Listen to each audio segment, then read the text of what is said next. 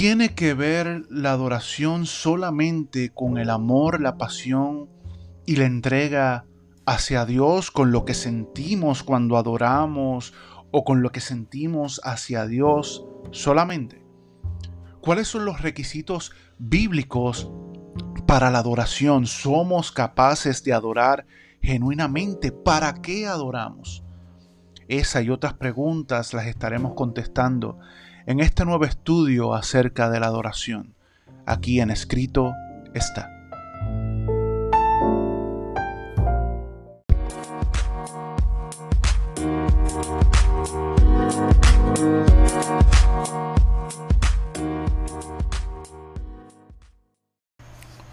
Dios te bendiga, bienvenido una semana más a este tu podcast escrito está.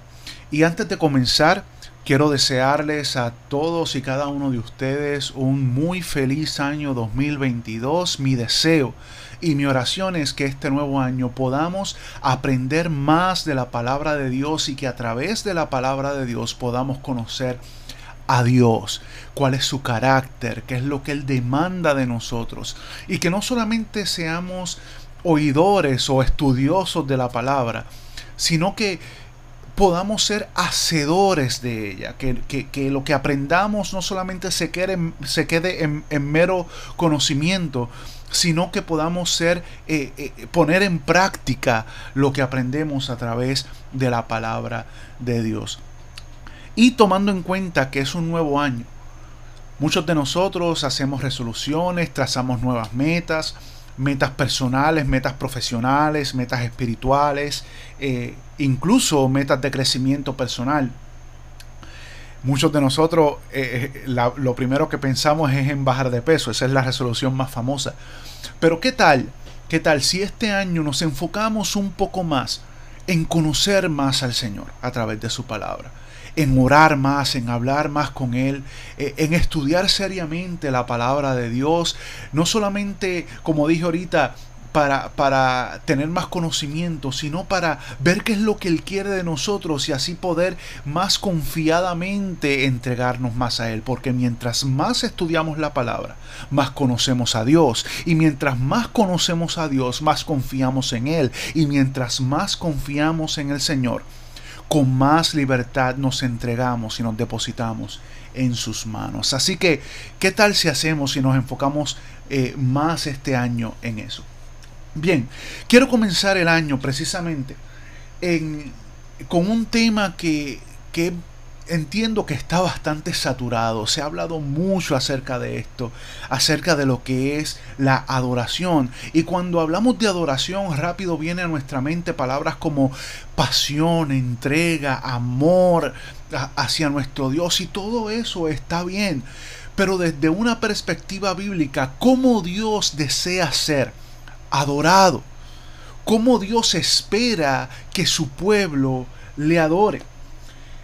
Y aunque vamos a tocar una que otra cosa acerca de, la música, pero ya sabemos y ya está más que dicho que la música eh, no es lo único con lo que adoramos a Dios. De hecho, la música es simplemente una expresión eh, de adoración, pero también la música puede ser una expresión de cualquier cosa últimamente, en los últimos años, prácticamente cuando decimos adoración es prácticamente sinónimo de un tipo de música. Y, no está mal adorar a Dios a través de la música, pero la adoración sabemos que va mucho más allá. Así que yo quiero concentrarme en cuatro puntos. En cuatro puntos. Eh, a, estudiar o a discutir en este eh, podcast. Eh, y estos cuatro puntos son, ¿por qué adoramos? ¿Para qué adoramos? ¿Por qué al Dios de la Biblia? ¿Y cómo debe ser nuestra adoración? Y comenzando, ¿por qué adoramos? Eh, probablemente decimos esto y rápido, por todo lo que Dios ha hecho por nosotros, por quién es Dios, porque Dios es bueno y para siempre su misericordia. Sí, todo eso está bien. Pero realmente, ¿por qué adoramos a Dios? Y hago esta pregunta porque según las especificaciones bíblicas, nosotros no estamos capacitados para adorar. Nuestra naturaleza humana no está capacitada para adorar por sí misma, no cualificamos, no somos dignos. Sí fuimos creados con, con con esa capacidad de adorar, pero en la caída, cuando el pecado entró a la humanidad, se nos fue despojada esa, esa naturaleza innata de adorar a Dios, como dice el Salmo 15, y quiero leerlo textualmente, dice eh, un salmo de David, Señor, ¿quién puede adorar en tu santuario? ¿Quién puede entrar a tu presencia en tu monte santo? Los que llevan una vida intachable y hacen lo correcto, esta es la respuesta. Los que dicen la verdad con corazón sincero, los que no se prestan al chisme ni le hacen daño a su vecino, ni hablan mal de sus amigos, los que desprecian a los pecadores descarados y honran a quienes siguen fielmente al Señor, y mantienen su palabra aunque salgan perjudicados los que prestan dinero sin cobrar intereses y no aceptan sobornos por mentir acerca de un inocente. Esa gente permanecerá firme para siempre. Aquí vemos los requisitos de las personas que pueden adorar en el santuario. Y cuando vemos toda esta, esta lista de requerimientos, tener una vida intachable, hacer lo correcto, los que dicen la verdad. Y quizás tú y yo podemos decir que, que no, nos deleitamos en la verdad o, que, o que decimos la verdad mayormente. Pero es que si nos enfocamos y nos fijamos en lo que dice Santiago 2.10, que si quebrantamos la ley en una sola ocasión nos hacemos culpables de toda la ley. Quiere decir que por una sola mentira que nosotros que nosotros hayamos dicho, ya estamos descalificados para adorar. Estos son con los requerimientos bíblicos, ¿ok? Y no no no te me desanimes, esto no es una mala noticia. Espera llegar a, más adelante. Pero así como Santiago 2.10 dice que solamente una transgresión de la ley nos hace culpable de toda la ley, así como nosotros, eh, sin querer o queriendo, quizás alguna vez hayamos eh, eh, infringido una ley de tránsito por decir algo lo más leve, nos pasamos una luz roja o, quizás fuimos a, una velocidad mayor de la permitida. ¿Sabes qué? Aunque no nos consideremos criminales, el haber violado una ley de tránsito nos hace culpables de toda la ley porque ya somos criminales, ya estamos violando la ley. Es el mismo principio con la ley de Dios. Ah, pero estamos en el periodo de la gracia. Ya Cristo venció por nosotros. Amén. Y a eso vamos más adelante. Pero si vamos también a otros requerimientos de la ley, siguiendo eh, la línea de los salmos. En el Salmo 24, del 3 al 6 dice, ¿quién puede subir al monte del Señor? ¿quién puede estar en su lugar santo? Solo los de manos limpia y corazón puro, que no rinde culto a ídolos y nunca dicen mentiras. Escucha bien, nunca dicen mentiras. Ellos recibirán la bendición del Señor y tendrán una relación correcta con Dios, su Salvador. Gente así puede buscarte y adorar en tu presencia, oh Dios de Jacob. Entonces vemos que los requerimientos para adorar a Dios son requerimientos bastante eh, claros, bastante puntuales, los que nos descalifica para ser adoradores. Sin embargo, Dios ha puesto ese sentido de eternidad en nosotros que busca adorar. Sabemos que hay algo mucho más grande que nosotros no podemos entender y ese conocimiento es el que ha llevado al ser humano durante toda la historia de la humanidad a adorar a algo o a alguien. En, en Eclesiastés 3:11 dice la palabra que Dios ha puesto eternidad en nosotros y ese sentido de eternidad es lo que nos hace saber que hay algo mucho más allá de la vida que vivimos ahora que necesitamos conectarnos con algo que es más grande que nosotros y hasta que no nos damos cuenta y no encontramos al Señor a través de la revelación del Espíritu Santo, siempre vamos a adorar a algo o a alguien. Hay quien adora su trabajo, hay quien adora el dinero, hay quien adora eh, se adora a sí mismo, por eso vive solamente para, para satisfacer los placeres. Es por esto que el ser humano no tiene excusa. Pues Dios puso ese sentido en nosotros para que lo buscáramos a Él y no para desviar nuestra adoración a otras cosas. Desviamos nuestra adoración porque estamos en un cuerpo caído y somos incapaces de adorar por nosotros mismos al Señor.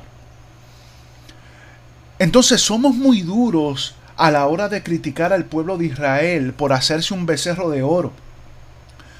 Pero es que nuestra tendencia es hacer lo mismo. En nuestra naturaleza pecaminosa no queremos que alguien señoree sobre nosotros mismos, pero sí queremos a alguien a quien culpar cuando no contesta nuestras peticiones. Y digo esto porque el problema de la adoración o del desvío de la adoración no es un problema de conocimiento. Dios se ha dado a conocer a través de las cosas creadas, lo dice en Romanos 1.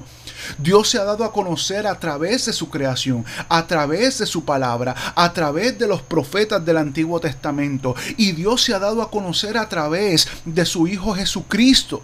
Entonces el problema de adorar a Dios no es un problema de falta de conocimiento.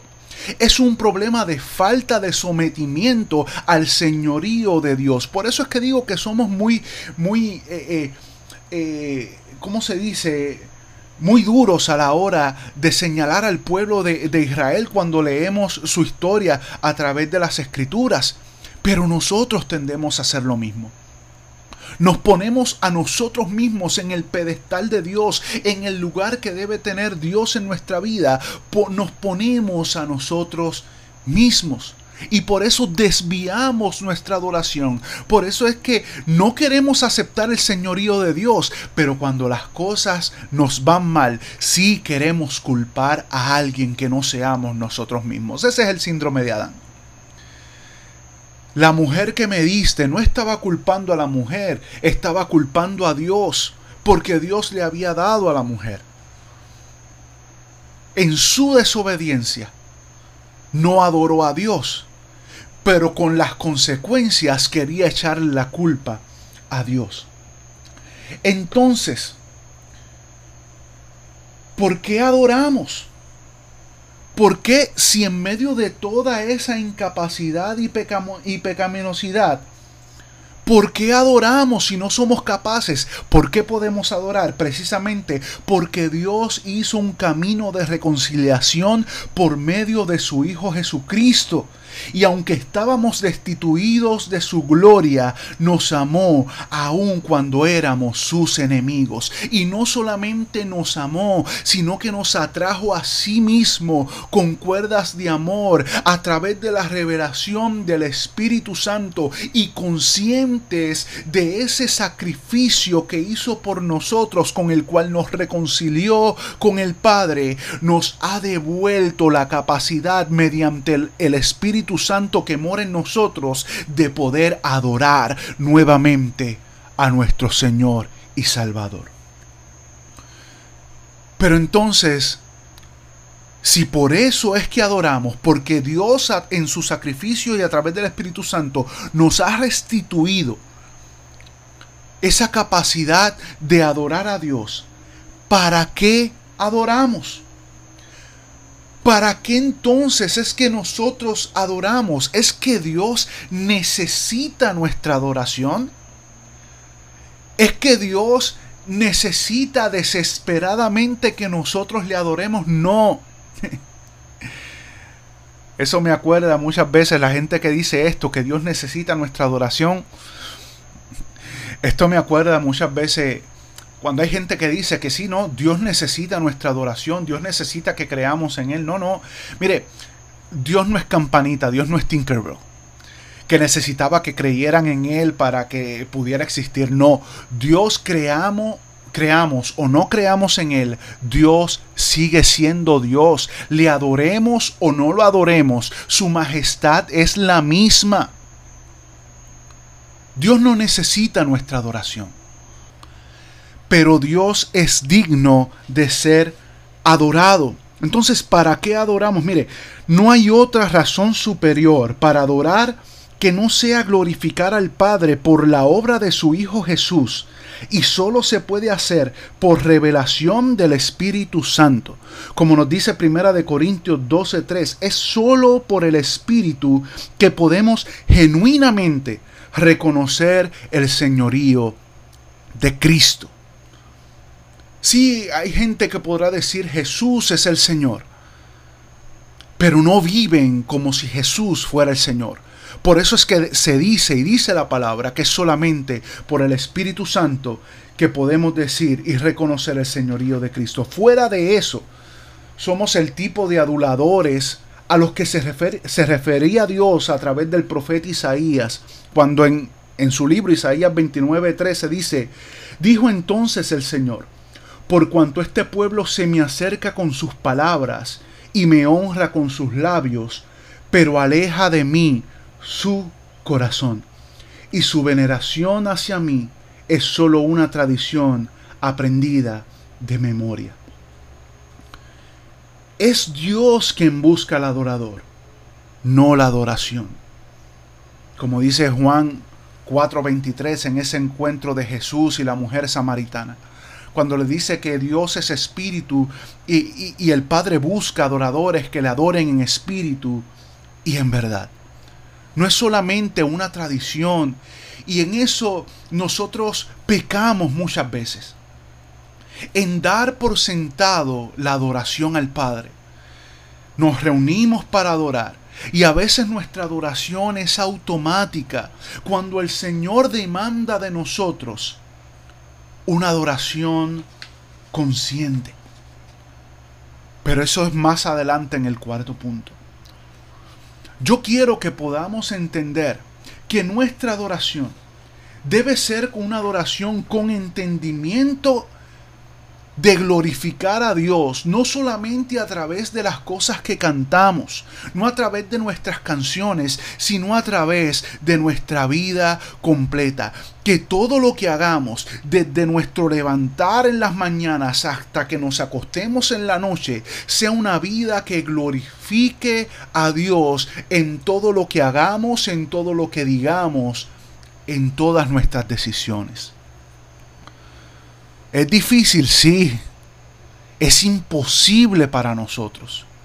De nuestra naturaleza caída no sale el adorar a Dios.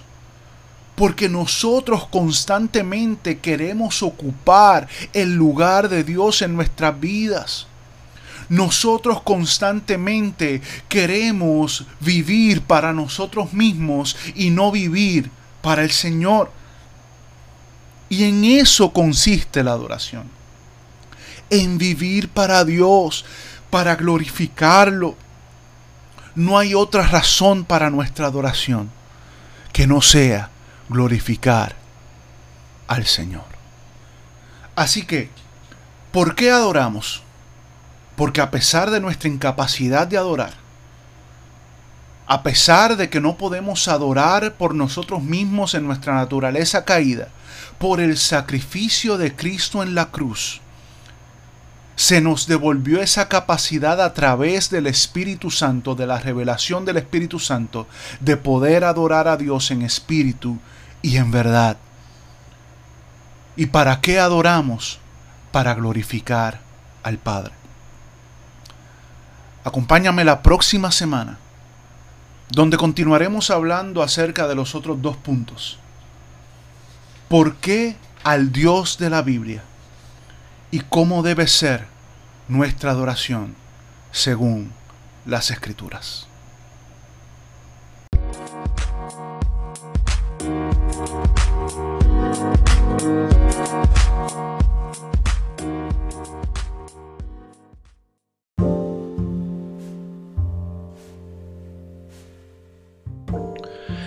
Espero que este episodio haya sido de mucha bendición y mucha edificación a tu vida. Si te gustó el episodio, por favor compártelo con tus amigos, envíaselos por mensaje de texto, por WhatsApp, súbelo a tus historias, haz correr la voz. Por supuesto, también suscríbete al podcast si no lo has hecho, si es la primera vez que nos estás escuchando. Dale a la campanita para que te llegue la notificación cada vez que sube un episodio, que sube un episodio cada martes. También puedes escuchar toda nuestra música en las distintas plataformas digitales, tanto Spotify, Apple Music, Tidal, Amazon Music, Google Play, donde quiera que escuches tu música en tu plataforma favorita, ahí estamos. También puedes comunicarte con nosotros o estar en contacto con nosotros a través de todas nuestras redes sociales. En Instagram es donde más activo estoy. Me puedes conseguir ahí por JM García Music, JM García Music, todo en minúscula y corrido. En Facebook el fanpage Jesús Manuel García y en YouTube puedes eh, ver nuestros videos musicales y predicaciones en Jesús Manuel García Music. Así que gracias por conectarte, gracias por escuchar el podcast, gracias por prestarme un poquito de tu tiempo y gracias por aprender conmigo, por crecer conmigo, eh, porque siempre que estudiamos la palabra de Dios crecemos, no importa la edad, el tiempo que llevemos en el Evangelio, eh, crecer en el Señor es hasta que Cristo venga. Así que gracias una vez más y te espero el próximo martes en otro episodio de Escrito está. thank you